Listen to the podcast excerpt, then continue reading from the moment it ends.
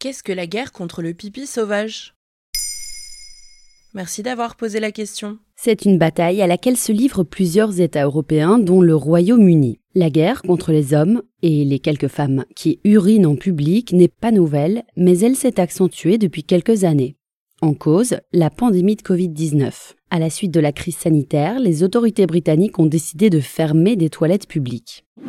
Le sujet peut prêter à rire, mais il témoigne d'un réel problème d'hygiène et de santé publique. D'après nos confrères du Courrier international, 50% des toilettes publiques auraient disparu au Royaume-Uni. À cela s'ajoute la réduction des budgets municipaux consacrés au nettoyage de rues. Et que faire? Plusieurs techniques ont été déployées pour éloigner ceux qui se soulagent à la sauvette.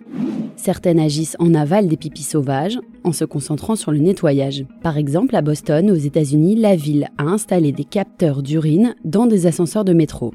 Néanmoins, cela ne permet pas de faire du préventif. Alors depuis 2022, certains quartiers londoniens agissent en amont.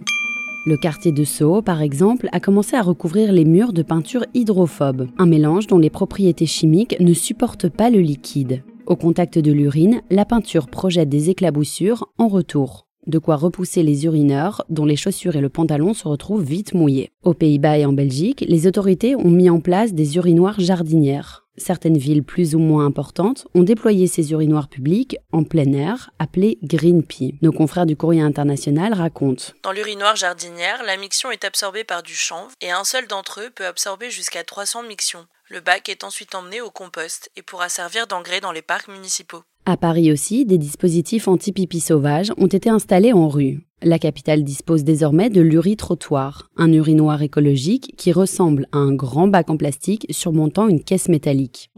Il collecte également les urines à des fins de compost. Et pour les femmes? Excellente question puisque la disparition de dispositifs sanitaires les concerne tout autant. Lyon a notamment testé des toilettes sèches où l'on s'assoit comme ce qu'on peut trouver en festival. Cela permet d'offrir une solution de soulagement tout en assurant des économies d'eau. En moins de trois mois, 35 000 litres de mixion ont été collectés, là aussi pour servir d'engrais. Mais c'est grave d'uriner en rue? On peut penser qu'un petit pipi n'a jamais fait de mal à personne, mais c'est faux. D'abord, le geste peut s'apparenter à une agression pour nombre de passants et de passantes. Ensuite, l'urine érode les bâtiments et elle pollue. Nos confrères du courrier international affirment également qu'il pourrait exister un risque écologique du pipi sauvage sur les cours d'eau alentours. Des chercheurs de Glasgow ont étudié la qualité de l'eau d'un fleuve après la tenue d'un festival. Des traces de cocaïne ont été découvertes dans les échantillons. Voilà ce qu'est la guerre contre le pipi sauvage. Maintenant, vous savez, un épisode écrit et réalisé par Johanna Cincinnatis. Ce podcast est disponible sur toutes les plateformes audio.